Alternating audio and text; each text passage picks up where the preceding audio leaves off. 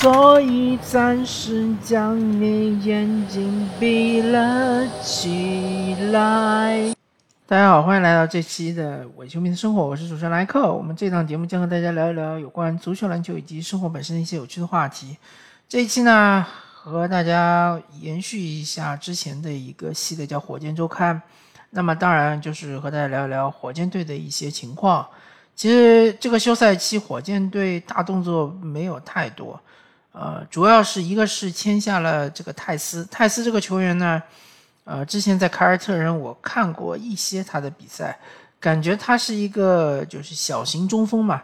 呃，但是他的这个力量还是可以的。当然，在东部面对像恩比德这样的球员呢，那个你就是顶不住的啊。但是面对其他的一些中锋呢，还还行。然后他的大方向能力呢还可以。呃，当然比比如说面对像詹姆斯哈登这样的球员，那肯定就是有点吃瘪啊。但是对于一般的这种，特别是侧翼的球员呢，他还是能防一防的，有这个一防之力。尤其是我记得当时凯尔特人打热火，应该在气泡联赛里面啊，对，就是气泡联赛的季后赛里面打热火的时候，泰斯表现还是比较出色的，特别是在内线的护框方面还做得不错。但没想到呢。啊，上个赛季他是在交易截止日之前被送去了公牛，但在公牛队呢，其实发挥的并不好，也也有可能是因为公牛队内线实在太拥挤了，有这个武切维奇啊，有有他们的一个呃新秀的一个年轻人啊，呃叫什么名字？我一一下有点忘记了，再加上泰斯，那么就是轮换啊，还有马尔卡宁，对。就是有四个中锋可以打中锋的球员，那这个轮换起来确实有点尴尬，所以他可能没有获得太多的机会啊。但这个球员他签下来合同也不贵，好像是九百万啊，呃，确实不贵。嗯，自己用也行，或者以后就是说把它交易出去也是可以的。呃，那么还有就是放走了奥里尼克嘛，这点其实稍微有点可惜。但是奥里尼克要求的这个年薪可能比较高一点，火箭觉得不是特别满意。但奥里尼克这个球员其实呃挺实用的，而且他在进攻端的这个作用非常大，他可以做轴，他可以说是一个呃穷人版的约基奇吧，他有外线投射能力。有内线的这个就是呃做轴的这样一个能力是侧影能力，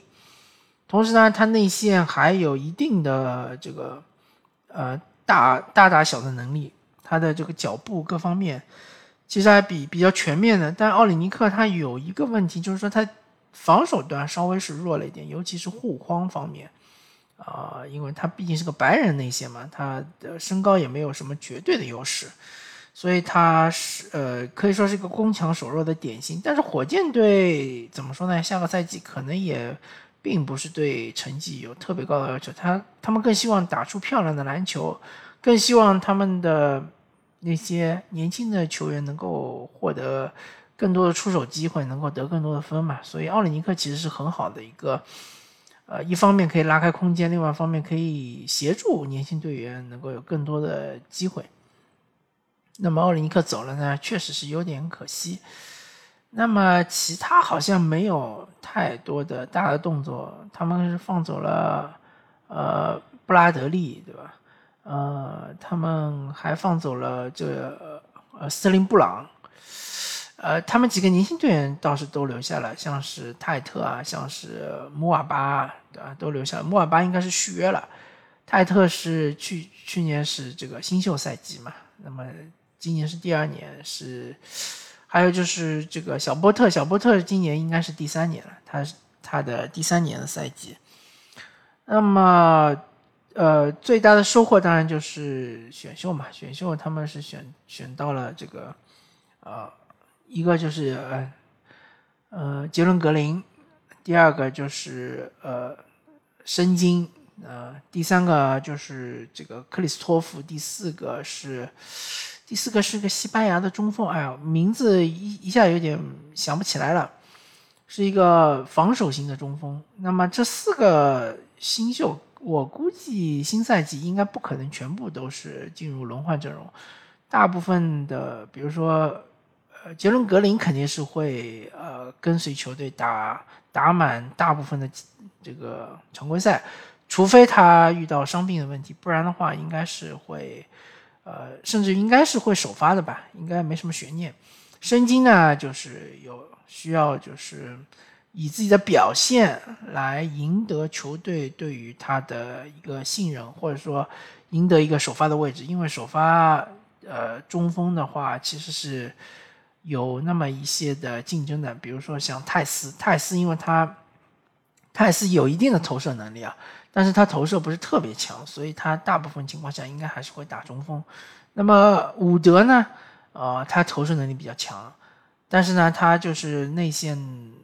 他相对来说是偏瘦弱一点，所以他防这种呃重型内线，或者说他的护框也不是特别强。所以他可能会打四号位，那呃有一些情况下伍德也可以打五号位，所以说呢呃内线的特别是首发阵容的竞争还是比较激烈的，申京是有机会的，但是他还需要以自己的表现来赢得球队对他的信任。那么其他两位呢有可能就是呃处于一个边缘的位置，或者有可能就会送去这个发展联盟去锻炼一下，这个其实也。很正常。那么下个赛季的看点，一个就是泰特嘛，泰特上个赛季打得非常不错，他其实是属于攻防两端都是比比较均衡的这样一个球员。他的进攻端并没有特别的爆炸，并没有像是呃哈利伯顿，就是国王队那个新秀表现那么好，或像爱爱德华兹，慢慢慢慢的由于球权的堆积之后，他的下半赛季打得很好。那么泰特他需要改进的地方也也有，就是他投射。他的内线其实他的攻框能力很强啊！你别看他好像比较矮，对吧？身高不高，但是他身体的强壮度很高，而且他的手活还是不错的，终结那一下很好。但是他这个投射是稍微弱了一点。如果这个赛季能够加强他的三分的投射能力，呃，其实三分投射能力分两部分，一部分就是自主创造三分球的能力。就是持球投，还有一个就是接球投。其实泰特首先应该做到是接球投，接球投如果能够，呃，有一定的水准，能至少能够达到联盟平均水平或者略高一点的话，对于他的成长是非常有利的。然后慢慢慢慢再开发这个持球投，嗯，而且泰特这个球员，嗯，其实是挺百搭的，尤其是放在现在的 NBA 的这样一个呃。环境中，他其实是可以打四号位，可以打五号位，也可以打三号位，甚至于他可以打空位。但是因为来了杰伦格林，来了小波特之后呢，对于他的这个空位方面的培养，可能不会有太多的机会。呃，毕竟需要持球的人还有点多。包括其实我忘记说了，这个赛季还有一个很很大的变化，就是把约翰沃尔，呃，给剔除了。剔除出了整个这个球员名单之外，当然就是火箭和沃尔是友好协商的嘛，就沃尔也不会在更衣室里面呃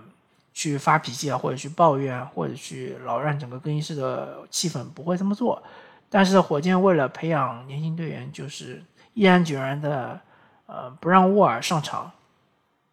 当然也是为了保护他的一个交易价值嘛，因为万一沃尔上去打打的又膝盖出问题了，或者是赛季报销了，那整个就是等于是，呃，烂在火箭手了上了吧，这个合同就烂掉了。嗯，所以说呢，呃，其实持球人这一块的，其实呃已经有些溢出了，所以泰特可能这方面获得机会不会很多，他可能更多的还是作为一个三 D 球员。或者说，作为一个内线攻框这样一个球员，呃，摩尔巴呢是一个身体天赋非常劲爆的球员，有点像杰伦布朗，但是呢，他的投射能力离杰伦布朗还是 有很大的差距，所以摩尔巴也是一样的，他需要提高他的就是这个三分球的投射能力，呃，他的攻框是没有问题的，尤其是他快攻的攻框非常的厉害。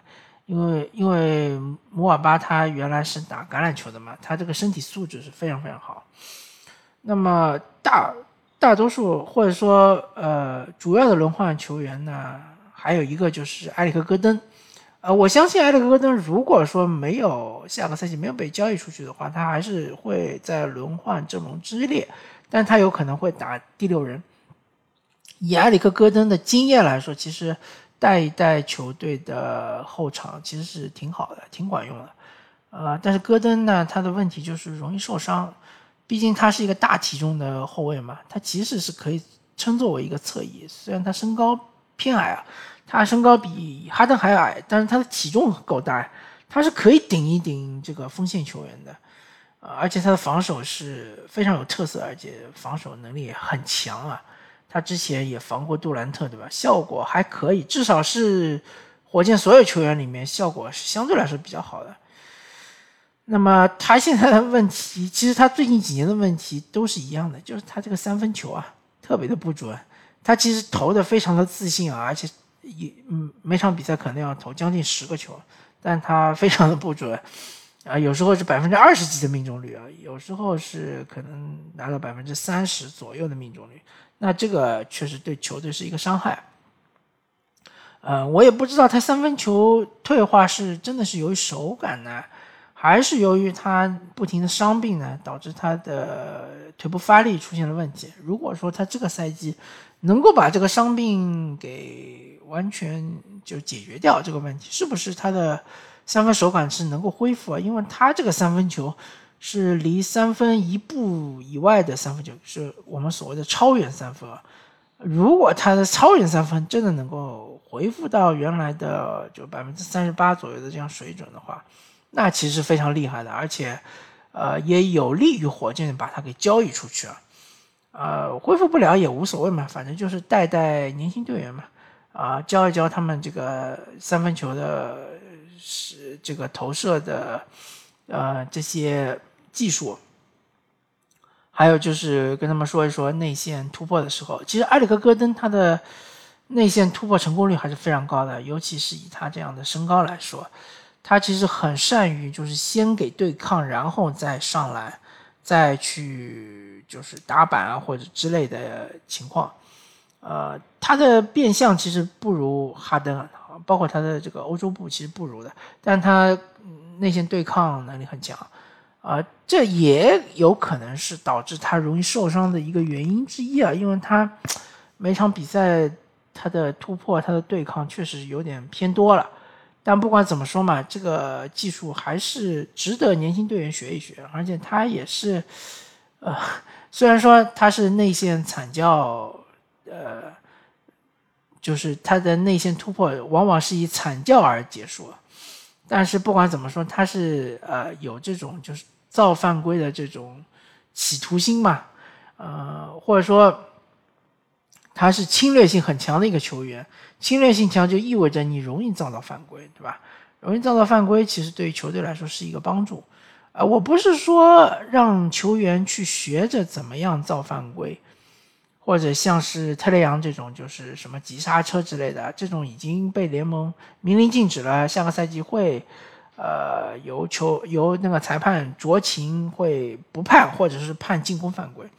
但是你正儿八经的突到内线去，造成了身体接触，而且身体接触正儿八经的影响了你的投篮，那其实就是非常正常的一个犯规嘛。其实就应该有呃博得罚球嘛，这这都是大家能够认可的。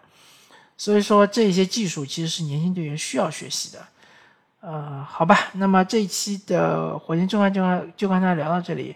啊，之后如果没有太大的一些转会新闻，比如说呃交易新闻，比如说本西蒙斯去了火箭，对吧？这个确实是重磅交易。如果没有出现类似这种交易的这个呃交易的这种传闻啊，或者说交易的这种。呃，事实，那么我可能要到整个赛季开始之后，才会大再给大家继续讲我们的火箭周刊。那么感谢大家收听，呃，希望在二零二一至二二赛季，火箭队能够有好运，不管是他们能够，呃，通过努力能够获得很多的胜场，甚至于有机会进 Play In，或者说由于他们。呃，出现了伤病情况，导致球队还继续摆烂，能够拿到一个高顺位新秀。不管哪一条路，对火箭来说都是可以的。这就是火箭现在处于一个非常灵活的一个阶段吧。感谢收听，我是主持人莱克，我们下期再见。After all, tomorrow is another day.